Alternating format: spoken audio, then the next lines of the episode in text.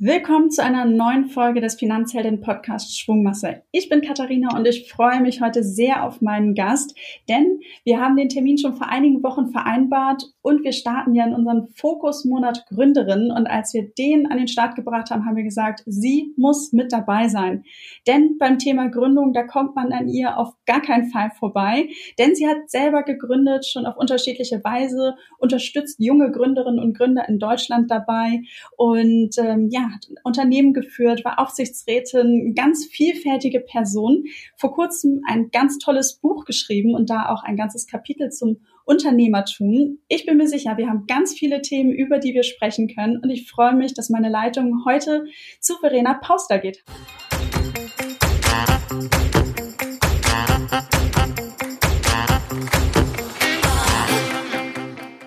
Verena. Hallo, liebe Katharina. Ähm, ich habe es eben gerade schon kurz in der Einleitung ein bisschen gesagt. Ich möchte mit dir heute so übers Gründen sprechen, denn wir haben uns ja vorgenommen, bei den Finanzheldinnen gerade im Februar Gründerinnen sichtbarer zu machen, denn es gibt immer noch zu wenig Gründerinnen. Da gibt es ja auch einige äh, Zahlen dafür. Und es gibt aber auf der anderen Seite so tolle Ideen, die da sind. Und ich wollte mit dir vor allen Dingen heute auch sprechen, was es denn braucht, um das zu verändern, ähm, über die Strukturen und Themen.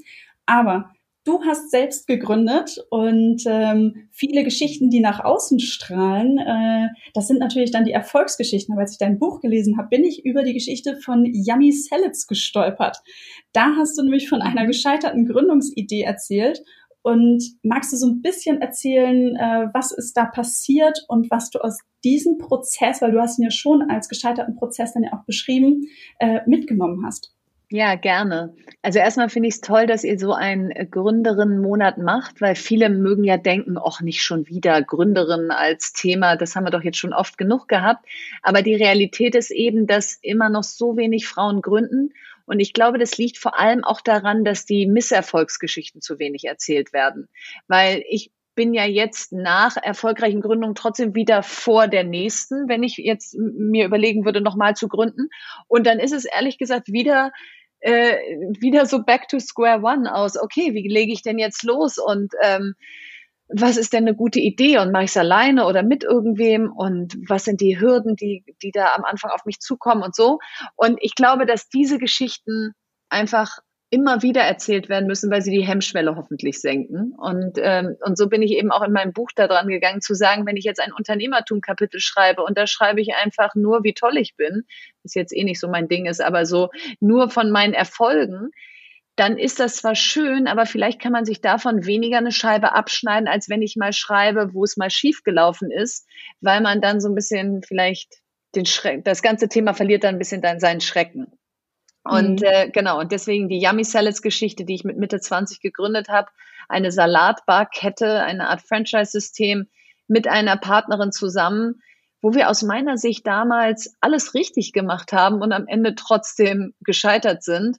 Und ähm, die habe ich sehr detailliert er erzählt und auch, was es menschlich mit einem macht, wenn man scheitert. Denn es heißt ja heutzutage immer, das ist ganz toll, wenn du mal hingefallen bist und dann musst du eben wieder aufstehen und das ist eine Stärke und so. Aber in dem Moment, wo du da liegst, ähm, ist das nicht so cool.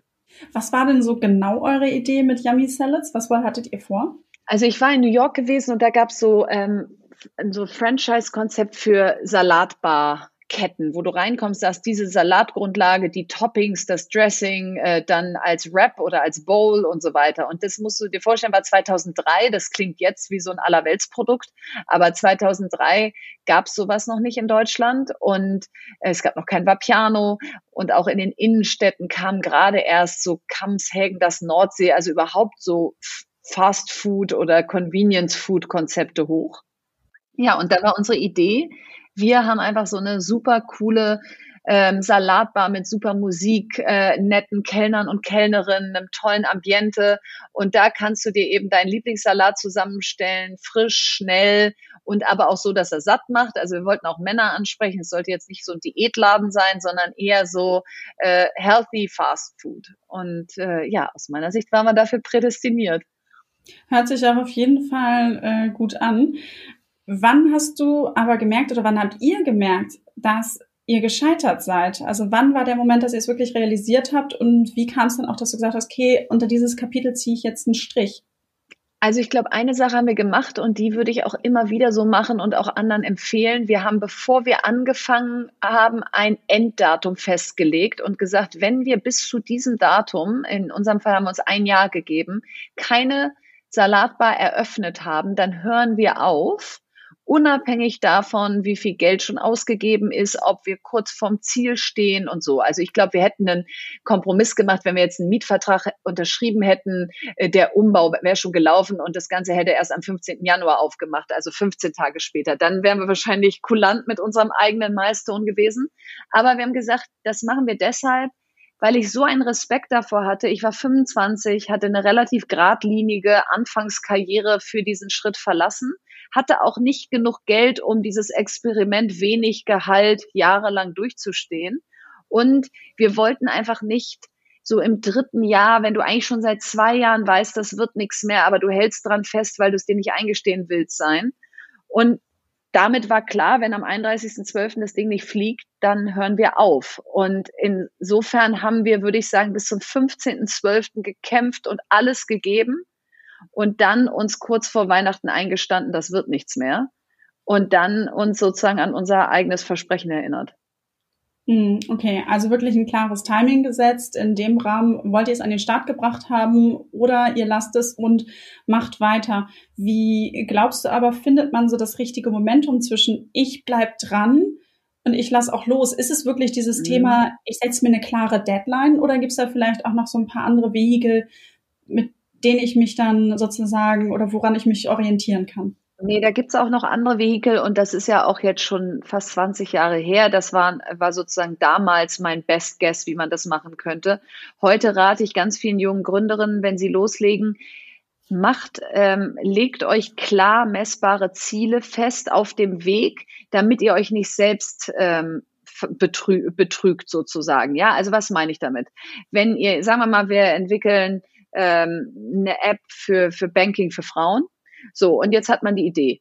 Und ähm, jetzt fängt man an, einen Businessplan zu schreiben, Präsentation zu machen und, und dann sagt man, boah, jedem von dem ich das erzähle, der sagt, tolle Idee. Und dann sagt man, oh, das ist super. Dann kommt der erste Investor an Bord. Äh, so, und man, man wiegt sich ja die ganze Zeit in dieser Sicherheit, dass alles den richtigen Weg geht. Wenn man aber vorher festlegt und sagt, nach drei Monaten möchte ich einen Prototyp der App live haben, nach sechs Monaten möchte ich tausend Menschen, die ich nicht kenne, in dieser App haben, die mir einen Fragebogen mit mindestens sechs Fragen ausgefüllt haben. Nach neun Monaten, so, weißt du, dann, mhm. dann wirst du nicht, dann läufst du nicht Gefahr in Monat sechs, wo weder die App live ist, noch irgendwer sie nutzt, dich, dir aber so in die Tasche zu lügen, dass du sagst, aber alle feiern mich dafür, dass ich das mache und alle sagen, das ist so eine tolle Idee und sie würden das auf jeden Fall nutzen, nur jetzt gerade nicht und so. Ähm, also das heißt, so dieses englische Wort accountable bleiben ist, glaube ich, ganz wichtig, dass man nicht in dieser Anfangseuphorie untergeht aus, uh, das ist alles so spannend und das ist alles so toll, denn am Ende kostet jeder Monat Geld und du musst wissen, ob du on track bist. Hm. Jetzt äh, scheinst du dann ja auch im Nachhinein viele Dinge sehr richtig gemacht zu haben. Weil ich habe gesagt, beim Thema Gründen, man denkt sofort an dich und man kennt dich aber eher für, für das Thema Haber Digitalwerkstatt. Die hast du nämlich mit an den äh, Start gebracht, hast das Geschäft ja auch eine Weile betreut ähm, und hast dich aber auch 2020 aus dem Geschäft zurückgezogen. Ähm, warum hast du letztes Jahr den Schritt genommen? Also ich habe 2012 Fox Sheep gegründet, ähm, was dann um die Harvard Digitalwerkstätten erweitert wurde 2016 und ähm, hatte also 2020 oder Ende 19 acht Jahre lang ähm, gegründet, wenn du so willst. Erst Fox Sheep, dann ähm, einen Mehrheitsgesellschafter an Bord genommen, mit dem zusammen mir diese Digitalwerkstätten ausgedacht, die von null auf äh, hochgezogen und währenddessen ja auch ähm, drei Kinder äh, bekommen, beziehungsweise die Jungs waren 2012 noch mini klein und dann kam meine Tochter noch dazu. Und wenn du so acht Jahre gesprintet bist und du hast einfach, ja, immer wieder bist du angelaufen, jede Woche wieder, jeden Monat wieder. Du hast dich eigentlich nie auf irgendwas ausgeruht. Du hast immer gedacht, das reicht noch nicht, wir brauchen noch eine Digitalwerkstatt, das muss alles noch größer werden, noch mehr äh, Substanz bekommen und so dann war einfach Ende 2019 so dieses Gefühl, so, jetzt ist es eigentlich zum ersten Mal so fertig und übergebbar, dass es nicht mehr ich sein muss. Also die unternehmerische Komponente ist nicht mehr so groß und die Management-Komponente wird immer größer. Und das war so eine Sollbruchstelle, wo ich gedacht hatte, ich bin auch 40 geworden in dem Jahr, also das habe ich mir sehr genau überlegt, was wäre, wenn ich jetzt gehe? Und das habe ich auch eben mehrere Monate vorher bekannt gegeben. Und es übernimmt ein Team, was ich ja mit aufgebaut habe, dem ich das absolut zutraue. Und ich bin frei für eventuell die nächste Gründung. Und mit 41 oder 42 mache ich das vielleicht noch. Vielleicht mache ich es mit 50 dann nicht mehr. Und ähm, ja, und so diese ganze Gemengelage hat dann zu dieser Entscheidung geführt. Mhm. Würdest du dem Punkt zustimmen, dass ein Rückzug auch mit viel Stärke ähm, belegt ist? Total. Also ich musste da richtig mich reincoachen lassen in diesen Schritt des Gehens. Und mhm. das klingt ja komisch, weil man irgendwie denkt, hä, was, also ich meine, es ist doch viel schwieriger, was anzufangen, als was zu verlassen. Aber es ist ja irgendwie dein Ding. Es sind deine Mitarbeiter, über 100 Mitarbeiter, den hast du äh, versprochen, dass wir hier diese Reise zusammen machen. Den hast du die große Vision hoffentlich mitgegeben. Und es darf sich nicht wie so ein Verrat anfühlen, dann zu gehen. Und es fühlte sich aber für mich, bevor ich die Entscheidung getroffen habe, wie ein Verrat an. Und dann hatte ich einen ganz tollen Coach und der hat einfach gesagt, also erstens, dann wird es sich ja immer wie ein Verrat anfühlen. Dann können Sie ja nie gehen. Also dann beglückwünsche ich Sie jetzt hierzu, dass Sie Ihren lebenslänglichen Job gerade gefunden haben, weil mhm. selbst in zehn Jahren verraten Sie ja wieder jemanden. Und äh, zum Zweiten hat er gesagt, das sind ja alles erwachsene Menschen und jetzt überhöhen sie sich mal nicht so. Auch bei aller Liebe, dass die vielleicht da angefangen haben, weil sie ihre Vision geteilt haben, äh, die können auch alleine laufen. Also die gucken jetzt auch nicht den ganzen Tag alle in ihre Richtung und äh, so. Also der hat das eher so als Schwäche gesehen, dass ich denke, ich bin da unfehlbar oder nicht unfehlbar, ich darf da nicht fehlen. So ist es wahrscheinlich richtig. Und, mhm. ähm, und das so Stück für Stück hat er mir sozusagen Unabhängigkeit in meinen Kopf gesetzt aus, doch, ich bin ein freier Mensch, ich darf auch gehen und das ist auch kein Verrat an der Menschheit. Hm. Aber auch spannend, ähm, denn ein wichtiger Punkt in der Erzählung, die du eben gerade gebracht hast, du hast dir da auch Hilfe geholt. Also du hast diesen ja. Prozess, du hast dich begleiten lassen, du hast gerade gesagt, okay, ein Coach war an deiner Seite. Ähm, arbeitest du schon lange mit einem Coach und was sind so die Situationen, wo du ähm, gerne in so ein Coaching auch reingehst oder dich mhm. challenged oder was sind andere Situationen, wo du sagst, okay, hier ist es vielleicht ein Gespräch mit einer ähm, engen Vertrauten ähm, vielleicht kannst du da noch mal so ein bisschen was erzählen. Ich finde das auch also ich, sehr spannend. Ich habe mich schon immer coachen lassen, aber eher phasenweise. Also ich habe jetzt nicht seit 15 Jahren dauerhaft einen Coach und ich hatte auch verschiedene, auch für verschiedene Themen verschiedene. Ähm, also für private Themen nach meiner ersten, äh, oder was heißt nach meiner ersten Trennung? Ich habe keine zweite vor, aber nach der Trennung von meinem ersten Mann, so wollte ich sagen. Ähm, das ist natürlich ein anderes Coaching als das, was wir jetzt gerade beschrieben haben. Aber ich bin ein Mensch, der sich immer den Rat oder die Hilfe von anderen holt, wenn er an so großen Weggabelungen in seinem Leben steht. Weil ich immer denke, wenn du darauf irgendwann zurückguckst, dann musst du zumindest der Situation gegeben haben, dass du dich wirklich mit ihr beschäftigt hast. So, und das, das mag eine Scheidung sein, das mag eine Trennung vom Unternehmen sein, das mag eine Neugründung sein, wo man seine Co-Gründerin oder seinen Co-Gründer kennenlernt und diesen Prozess begleiten lässt.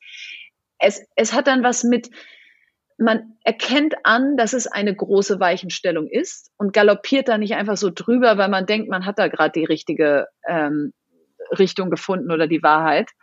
Ähm, und das hat sich immer richtig angefühlt und das würde ich auch in Zukunft immer wieder so machen. Ähm, es ist nochmal wie so ein extra Blick ins Spiegel.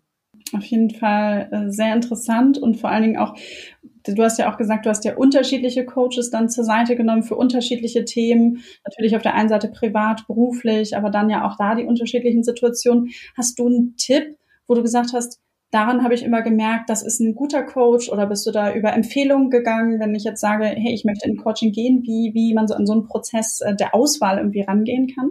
Also ich bin immer über Empfehlungen gegangen, aber das muss ja nicht heißen, dass das für mich dann passt und habe eigentlich als Maßstab für mich selber genommen, verstelle ich mich beim ersten Gespräch. Also versuche ich die Situation zu tricksen, wenn du so willst, ja, meine Geschichte zu erzählen und es so dahin zu lenken, wo ich es gerne hätte. Und ähm, wenn ich das geschafft habe, dann war es nicht der richtige Coach für mich. Weil ich dann einfach wusste, dann bringt's mir nichts. Dann werde ich einfach nur äh, so ein bisschen anhand meiner Gedanken äh, hier so langhangeln. Ähm, und immer die, bei denen ich hängen geblieben bin, das waren die, die mich entlarvt haben, die auch am Ende nicht so sehr äh, gleich mit der Lösung einsteigen wollten. Äh, das will jetzt kein guter Coach, aber die einfach mich geführt haben und ich nicht ich sie. Und ich bin wahrscheinlich dadurch, dass ich schon viele Menschen geführt habe und dadurch, dass ich jetzt auch keine Scheu habe, einfach nach vorne zu gehen und loszulegen, vielleicht dominiere ich dann am Anfang auch so eine Situation. Und immer wenn das nicht geklappt hat, dann hatte ich das Gefühl, dass ich am richtigen Ort bin. Hm. Danke auch nochmal für diesen ähm, Einblick. Jetzt sind wir schon so ein bisschen fast abgedriftet, aber ich fand das eben nochmal sehr, sehr spannende Punkte, äh, die du auch erzählt hast, weil ich glaube, das sind nämlich genau die Dinge, die einem auch weiterhelfen, die einen voranbringen. Aber unser Fokus sollte ja heute auch nochmal sein, das Thema äh, Gründerinnen und ähm, Frauen, die gründen. Warum glaubst du, ist es denn so, dass weniger Frauen gründen? Also zum einen sind es wirklich die Rahmenbedingungen. Wenn man sich anguckt, dass zwei Prozent des weltweiten Venture Capital an Frauen gehen, äh, nur vier Prozent von Venture Capital Partnern Frauen sind und ähm, eben die meisten Venture Capitalists sich auch gar keine Quote oder irgendeine Richtlinie auferlegen, in wie viel Gründerinnen sie investieren wollen, dann kannst du sagen, ähm, selbst vergleichbar gute Ideen und vergleichbar gute Gründerinnen haben offensichtlich weniger Chancen auf Risikokapital als Männer. So, wenn man jetzt aber sagt, das wird sich hoffentlich irgendwann ändern, aber das kann man jetzt nicht sofort beeinflussen, dann sind diese Dinge vielleicht spannender, die man beeinflussen kann. Und ähm, es gab so einen Monitor vom Deutschen Startup-Verband, der erhoben hat, dass einer der Hauptgründe ist, dass Frauen Respekt vor der Vereinbarkeit von Beruf und Familie haben, wenn sie gründen, weil sie so ein bisschen auch diese Geschichten im Kopf haben, das ist 24-7, always on. Äh, da musst du nachts noch Pizza essen und da, da, da, weißt du, arbeitest du durch. Und wie soll das denn gehen mit Schwangerschaft oder Baby oder sowas? Also das scheint ein großes, eine große Blockade bei vielen Frauen zu sein, dass wenn sie so ins Gründerinnenalter kommen, auch wenn das ja im Prinzip immer sein kann, aber sagen wir mal, wenn man Berufserfahrung gesammelt hat, sich ein bisschen äh, mehr zutraut, Ende 20, Anfang 30, dass das dann eigentlich auch häufig kollidiert mit genau dieser Phase im Leben, dieser Familienberufs, äh, dieser Familienwunschphase. Und das zweite ist, Frauen sind und das ist eine ganz positive Eigenschaft, gnadenlos ehrlich. Also das heißt, sie bauen ihre Business Cases und ihre Visionen so, dass sie wissen, dass sie sie erreichen könnten. Und das passt eben manchmal nicht zu der Art und Weise, wie Venture Capital Businessmodelle rechnet oder Märkte einschätzt. Ähm, und um mal ein Beispiel zu geben, ähm, du kannst einerseits sagen, ich möchte ein neues Schmucklabel erfinden und es soll, äh, es unterscheidet sich von allen existierenden, weil wir unsere Steine da und daher sourcen und viel günstiger und wir möchten in Deutschland Marktführer sein und fangen im Raum Berlin an. Oder du sagst, ich habe eine Fabrik in Bali aufgetan und die äh, shippt auch schon nach China und in die USA und hat weltweite Handelslizenzen und da ähm, würden wir uns jetzt äh, beteiligen mit dem Joint Venture und sofort äh, damit einsteigen und das wäre die Grundvoraussetzung, dass wir übermorgen ganz Europa beliefern können. Jetzt mal als Beispiel. So und, und, und letzteres klingt so ein bisschen so, ja, aber wollt ihr nicht erstmal gucken, wie es so losgeht? Und, ähm, und deswegen würden Frauen wahrscheinlich immer Ersteres wählen, wo sie so überschaubar die Schritte nachvollziehen können. Und damit gründen sie häufig, sagen wir mal, zu klein für die Venture Capital Welt, nicht für die echte Welt. Also du kannst genau mit einer solchen Logik ein sehr gutes Business aufbauen, aber Risikokapital, was Fonds äh, das Geld zurückzahlen muss nach sieben Jahren und im besten Fall 10x, also zehnmal das Kapital, was die investiert haben, das passt eben häufig nicht zu der Ehrlichkeit, die die Frauen an den Start legen, wenn sie gründen. Okay, das heißt also wirklich, äh, wir Frauen neigen dazu, zu klein zu denken, haben daher aus deiner Meinung auch seltener die Chance auf ähm, ja, Venture Capital zu bekommen, zu erhalten. Jetzt haben wir ja auch in unserem Netzwerk äh, die Tijan Onaran, die jetzt dabei ist, gerade ja auch einen äh, Venture Capital Fonds ins Leben zu rufen, um gerade weibliche Gründerinnen zu unterstützen. Glaubst du, ja, sowas braucht es und ja, das ist ein Weg? Oder ist es auch, äh, du hattest vorhin ja auch gesagt, dass es gerade eben an Frauen auch fehlt in den Fonds, die das Geld mit verteilen. Also es gibt auch diese schönen Graphen, Männer geben das Geld anderen Männern weiter. Was glaubst du, sind da sozusagen gute Verhältnisse und Wege? Also ich finde Tigens Weg erstmal großartig, weil das, da sind wir wieder bei, was können wir denn ändern? Wir können jetzt zwar fordern, dass jeder Venture Capital Fonds bitte jetzt mal eine Frau einstellt und dann kannst du es womöglich auch noch gesetzlich verankern, aber bis das alles kommt, sind ja schon wieder drei Jahre rum mindestens. So, und Tijen kann morgen anfangen. Und die kann morgen ähm, Gründerinnen-Teams treffen, die großartige Ideen haben und vielleicht bisher durchs Raster gefallen sind oder auch hoffentlich nicht durchs Raster gefallen sind, sondern äh, die davon überzeugen, dass dass äh, sie lieber Tijen und ihren Fonds bei sich im Cap-Table haben als jetzt jemand anderen. Also das finde ich erstmal super. Und ich glaube, ähm, was ich eben noch vergessen habe und was, was da auch noch mit reinspielt, ist, Frauen müssen dann, oder das ist ein Grund, warum es wenig Gründerinnen gibt, äh, wir denken zu wenig in Tech-Gründung, weil wir wenig Mathe-LK in der Schule gehabt haben, weil wir danach weniger IT und Softwareprogrammierung studiert haben, äh, weil wir vielleicht weniger in, in Startups unsere Praktika gemacht haben, trauen wir uns Tech-Gründung nicht so sehr zu, sondern vor allen Dingen so Gründungen in unserem Umfeld, wenn man so will, ja, Dinge, die wir gesehen haben, dass sie fehlen oder dass sie besser sein könnten. Und ich glaube, was ganz wichtig ist, damit es mehr Gründerinnen werden, müssen wir eben auch mehr für diese neue Art von Gründen, nämlich diese eher tech-lastigen Gründungen ausbilden, damit überhaupt mehr Frauen da vorne am Start stehen.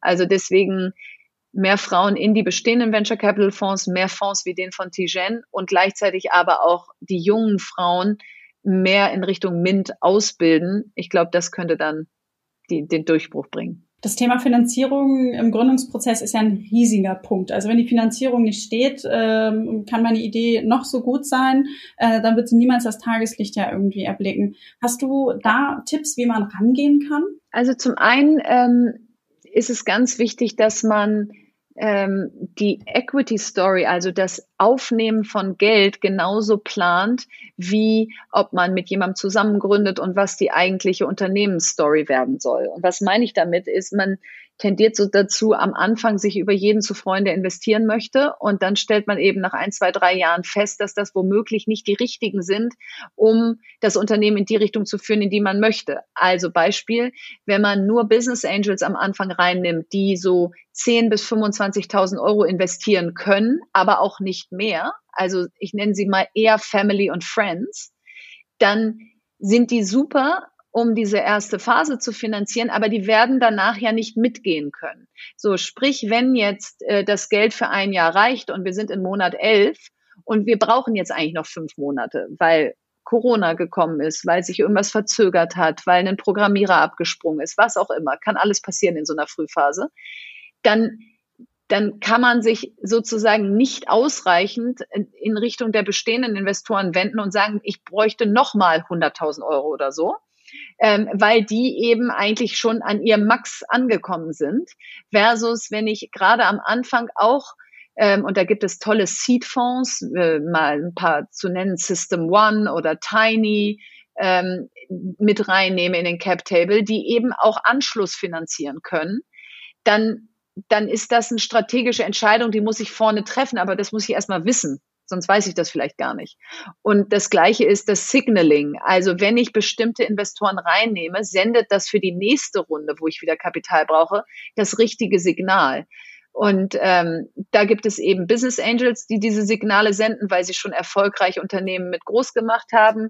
Da gibt es eben Fonds wie die gerade genannten, die schon sehr erfolgreich investiert haben, wo dann eben Venture Capital Fonds, die erst später einsteigen, sagen, ah, wenn die von Anfang an drin waren, dann gucke ich mir das mal genauer an. Und dann ist das wie so ein Qualitätsstempel für das Startup. So, und diese Sachen, die muss man wissen. Und wenn es weniger Gründerinnen gibt und die sich weniger austauschen, dann wissen Frauen das auch weniger. Und ich glaube, deswegen ist es immer mein Bestreben, da viel drüber zu reden, offen drüber zu reden, äh, als Business Angel selber sehr aktiv zu sein, damit dieses Wissen in die Breite kommt. Hm. Du hast gerade eben auch ein sehr gutes Stichwort gesagt, sich austauschen, weil als, als ich dir jetzt gerade so zugehört habe, habe ich versucht, mich in die Rolle zu versetzen, ich möchte gründen und äh, das Erste, was mir jetzt kam, Netzwerk, Netzwerk, Netzwerk, weil genau diese Erfahrung muss man ja erstmal absaugen von anderen Menschen, die es erlebt ja. haben, die gute Erfahrungen gemacht haben. Ähm, wie glaubst du, kann ich mir dann da auch ein gutes Netzwerk im ersten Schritt auch aufbauen? Wie kann ich denn mal rantreten an Menschen und sagen, okay, äh, um mit denen in Gespräch zu gehen, Erfahrungen auszutauschen? Also fangen wir mal so jung an. Wir haben ja ähm, Startup-Teams mitgegründet, äh, eine Non-Profit-Initiative, die Jugendlichen Unternehmertum beibringt. Und ein großer Baustein da ist das Mentorennetzwerk. Das heißt, wenn ich auf startupteams.de gehe und ich bin 13 bis 19, dann bekomme ich da eben nicht nur ganz viel Informationen und die Möglichkeit, an einem Businessplan-Wettbewerb mit teilzunehmen, sondern eben auch einen Mentor oder eine Mentorin. Und das weitergedacht, wenn ich dann älter werde nach der Uni, gibt es auf lokaler, regionaler Ebene eben auch ganz viel, ob das die IHKs sind, ob das ähm, Rotary-Vereine sind oder ob das ähm, von den Hochschulen ähm, Initiativen sind, wo eben auch Mentoren mit jungen Menschen, die gründungswillig gematcht werden, ähm, zusammengebracht werden. Und dann eben weiter, wenn ich äh, dann in, in einer der Städte Berlin, München oder so gründe, dann da sich zu vernetzen mit den Gründerinnen vor Ort. Und die sind meistens sehr bestrebt, äh, ihr Wissen weiterzugeben. Das können die nicht immer one-on-one, -on -one, weil dann ist der Tag voll, aber die sitzen auf Panels, die sind auf Veranstaltungen, die sind auf Konferenzen. Und dann gibt's noch so tolle Sachen wie AUXO zum Beispiel, A-U-X-X-O von äh, Gesa Michalka ist eine der drei Gründerinnen. Das ist im Prinzip so ein Business Angel Netzwerk für ähm, Frauen, die in Frauen investieren wollen. So, und das lernt man dann alles, wenn man sich sozusagen kennenlernt und damit beschäftigt. Und ich glaube, dafür sollte man eine gewisse Zeit einplanen, bevor man den Startschuss gibt, weil es, es wäre so schade, wenn die immer gleichen Fehler immer wieder gemacht werden.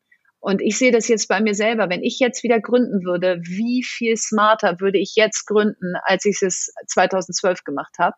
Und dieses, diese, diese Lernkurve, die ich selber habe, die muss zumindest ein bisschen auch auf andere übertragbar sein, damit wir einfach insgesamt schon schneller und besser gründen und die Anfangsphase nicht so lang wird. Hm.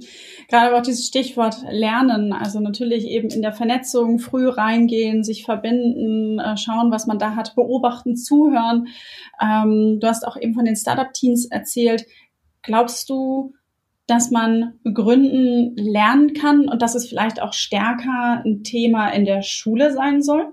Ja, also man kann es definitiv lernen. Ähm, das sehe ich an mittlerweile Tausenden von Jugendlichen, denen wir das seit 2015 bei Startup Teams beibringen. Ähm, da sind ganz viele dabei, für die war das vorher ein Buch mit sieben Siegeln und die haben jetzt zum Teil Businesspläne und Präsentationen und Preise gewonnen. Das, das ist unglaublich zu sehen. Und die kamen eben nicht aus Umfeldern, wo schon die Eltern Unternehmer waren und wo das schon immer Teil ihres Lebens war. Aber dafür muss es ihnen jemand beibringen. Und jetzt kann man mit Glück auf solche Initiativen stoßen. Aber viel besser wäre, wir bringen das Thema in die Schulen und das ist eben aus meiner Sicht überhaupt nicht die Kommerzialisierung von Bildung nach dem Motto, jetzt wird hier Wirtschaft und Geld verdienen und Unternehmertum in der Schule beigebracht, sondern Chancengerechtigkeit und Chancengleichheit.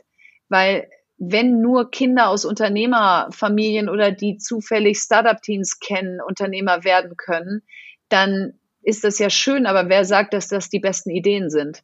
Und vielleicht sind viele gute Ideen nie ans Licht gekommen, weil es einfach genau äh, keinen Zugang zu solchen Netzwerken gab. Also deswegen bin ich großer Fan von Sachen wie Teach First oder Rocket Biz oder eben Startup-Teams, die eben schon sehr früh ansetzen und den Trichter möglichst groß machen, derjenigen, die dann vielleicht eines Tages gründen. Wir haben eben drüber gesprochen, 2020 ähm, bist du aus deinem Unternehmen, äh, hast du dich zurückgezogen, Haber Digitalwerkstatt, aber wenn ich dann mal so gucke, was du 2020 noch so alles gemacht hast, ähm, du, du, du darfst auch schon, das ist ja wahnsinnig viel, du hast einen riesengroßen Bildungshackathon, ähm, Hashtag Wir für Schule angeschoben, du hast eine Webseite mit Infos zum Homeschooling mm, quasi gefühlt für mich über Nacht an den Start gebracht. Du hast dein Buch Das neue Land äh, ist erschienen. Und ähm, bei allen Themen, das ist etwas, was ich so toll finde, hast du ganz klar deine Forderungen für auch ein Umdenken definiert. Woher kommt der Antrieb? bei den unterschiedlichen Themen so aktiv zu sein. Und ich glaube, ich habe Stay on Board auch noch vergessen, richtig? Das gab es auch noch, ja. Ja, und das sollte ja eigentlich so mal mein ruhiges Jahr werden. Also das hat ja super geklappt. Ähm, nein, das sollte es eigentlich wirklich werden, wobei ich auch im Nachhinein nicht so richtig weiß, was ich eigentlich mit ruhigem Jahr meinte, ähm, weil ich schon diese Verantwortung empfinde. Ich, ich bin wahnsinnig privilegiert. Ich habe früh diese Startup-Szene betreten. Ich hatte ein Elternhaus, was mir immer Unternehmertum schmackhaft gemacht hat und beigebracht hat und mich da gefördert hat, in die Richtung zu gehen. Und es ist für mich eine Verschwendung von Lebenszeit, wenn, wenn ich nicht meine ganze Energie für Dinge einsetze, die auch weitergehen als mein persönliches Fortkommen. Und ähm, und ohne mich da jetzt überhöhen zu wollen, zu sagen, oh, und ich, ich, ich rette jetzt hier die Welt für alle, das ist es gar nicht, sondern es ist einfach dieses, wenn ich etwas sehe, wo ich denke, da kann ich einen Unterschied machen. Wenn ich das Gefühl habe, in dem Bereich bin ich kompetent und da kann ich vielleicht die richtigen Menschen zusammenbringen. Oder wenn es einfach Zeiteinsatz ist aus äh, einer Homeschooling-Website, komm, ich kann die jetzt drei Monate lang da ins Netz stellen und programmieren oder wir machen jetzt mal hier vier Tage Tag und Nacht, weil jetzt wird sie gerade gebraucht da habe ich dann, glaube ich, so eine gewisse, ähm, ja, so ein Antrieb und eine gewisse Härte zu mir selber aus, ja, dann ist es jetzt gerade mal unbequem und ungemütlich, aber das muss jetzt einfach mal sein.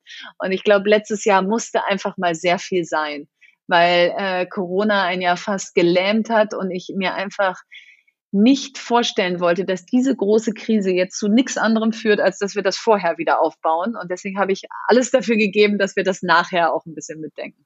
Hm. Und der Antrieb für dein Buch, wie kam das? Also wie ist das Buch Das neue Land äh, bei dir von der Idee her entstanden? Also den Vertrag habe ich schon Ende 2019 unterschrieben. Das war also kein Corona-Buch, äh, was ich irgendwie plötzlich mir überlegt habe, sondern es war eigentlich von in Anführungsstrichen langer Hand geplant. Ich wusste nur noch nicht genau, worüber ich eigentlich so genau schreiben möchte. Natürlich so ungefähr die Themen, aber ich wusste auch nicht, wie es heißen soll.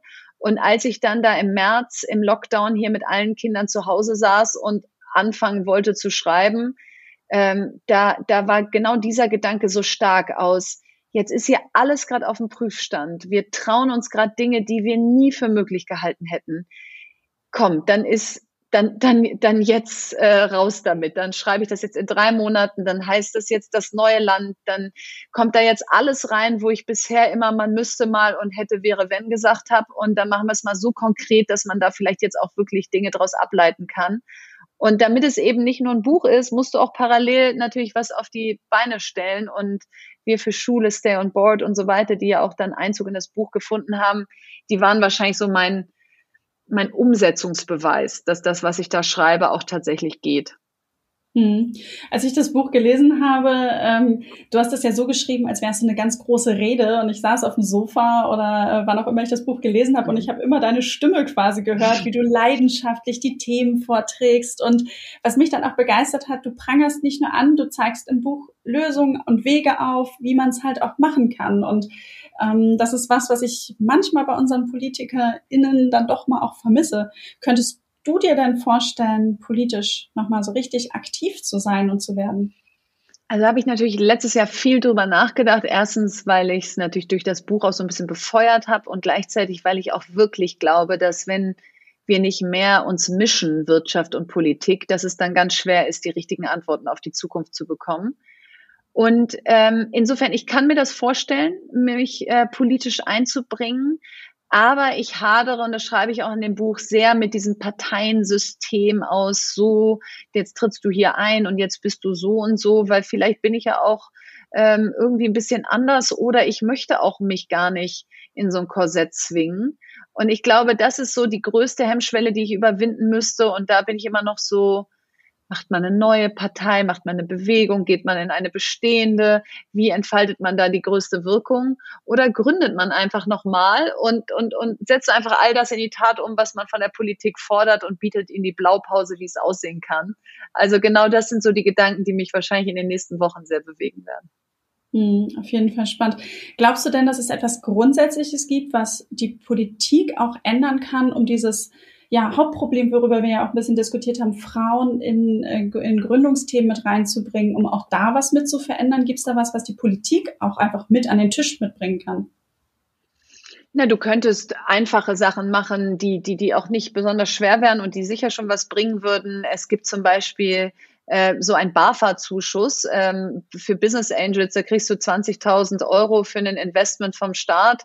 Ähm, äh, bis zu 100.000, glaube ich, matchen, matcht der Staat dein Business Angel Investment. So, und da könnte man jetzt ja sagen, wenn es eine weibliche Gründerin ist, dann, ähm, dann matcht der anderthalb Mal als Beispiel. So, das heißt, plötzlich weiß man, wenn ich in eine Frau investiere, dann kriege ich äh, noch mehr Zuschuss vom Staat für dieses Investment. Oder man könnte eine steuerliche Absetzbarkeit, das will ich jetzt nicht unbedingt nur auf Frauen limitieren, aber man, wenn es eine Lenkungswirkung haben sollte, könnte das so sein.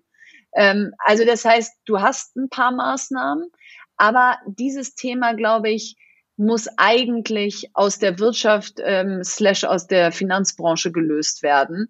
Denn warum muss der Staat sozusagen vorgeben, was in den Köpfen eigentlich längst angekommen sein müsste? Und da würde ich jetzt eher die Wirtschaft und die Venture Capitalisten in die Pflicht nehmen und zu sagen, so, wenn ihr in jeder Studie lest, dass diverse Teams besser sind, dass Frauen äh, mehr Rendite erwirtschaften, wenn sie mit an Bord sind, dass weibliche Gründerteams nachhaltiger ähm, und, und gesellschaftspolitisch besser gründen, ja, dann werdet jetzt auch ihr mal eurer Verantwortung äh, gerecht. So, und da würde ich jetzt nicht in erster Linie nach dem Staat schreien an der Stelle. Mhm. Sehr gut, Verena. Vielen, vielen lieben Dank. Bevor ich dich jetzt aber gleich äh, sozusagen entlasse aus unserem Gespräch, du hast gerade so eine äh, kleine Digital Detox Pause hinter dir im Januar und da würde es mich noch zum Abschluss interessieren, gibt es ein Learning, was du in dieser Zeit gemacht hast und was du auch unseren HörerInnen mitgeben möchtest? Ja, sehr gerne, weil ich war wirklich sechs Wochen komplett offline, kein WhatsApp, kein Social Media, keine Mails. Und ähm, mal jenseits all der äh, positiven Impulse, die man dann hat, weil man viel liest, viel Sport macht und so weiter, habe ich mir jetzt drei Sachen überlegt, die ich in meinen Alltag dieses Jahr integrieren möchte, damit es nicht immer nur so schwarz-weiß ist, ich bin offline oder ich bin da. Und das eine ist, ich habe keine Mails mehr auf dem Handy. Also ich lese meine Mails nur noch am Laptop. Ähm, das heißt, wenn ich eben an der Supermarktkasse stehe oder sonst irgendwo, dann ähm, kann ich keine Mail beantworten. Und wenn ich nicht so schnell antworte, kommt auch nicht so schnell die Antwort zurück und ich sozusagen entschleunige diesen Prozess ein bisschen. Ähm, das zweite ist, dass ich meine Bildschirmzeit von 20 Uhr bis 8 Uhr Auszeit eingestellt habe. Das heißt, um 20 Uhr gehen alle Apps äh, auf Mute inklusive Clubhouse und Co. Das heißt, ich laufe gar nicht Gefahr, meine Abende auf Social Media oder ähm, irgendwie online zu verbringen, sondern bin ab 20 Uhr einfach weg. Und das Dritte ist, dass ich Verena-Zeit in meinen Kalender bis Ende des Jahres geschrieben habe. Immer so zwei oder drei Stunden Blöcke, ähm, zwei bis dreimal die Woche, je nachdem, wie es passt. Und diese Zeit ist nicht verhandelbar. Also das heißt, das ist eben nicht die Zeit, die ich jetzt als erstes wieder auflöse, wenn ich doch noch einen Slot für irgendwas brauche, sondern die ist einfach fest im Kalender und die darf ich auch nicht für E-Mail äh, beantworten oder so nutzen, sondern die darf ich zum Nachdenken, zum Lesen, zum worauf auch immer ich dann gerade Lust habe, äh, benutzen. Aber ähm, um einfach so ein bisschen dieses Offline-Gefühl zu konservieren und in meinen Alltag zu retten. Das klingt super und ich finde es total gut, dass du auch wirklich aus deiner Zeit, aus diesen sechs Wochen so drei konkrete äh, Dinge mitgenommen hast, die du klar formulieren kannst. Ähm, ich danke dir herzlich für das Gespräch und wünsche dir noch weiterhin einen schönen Tag. Vielen Dank, liebe Katharina.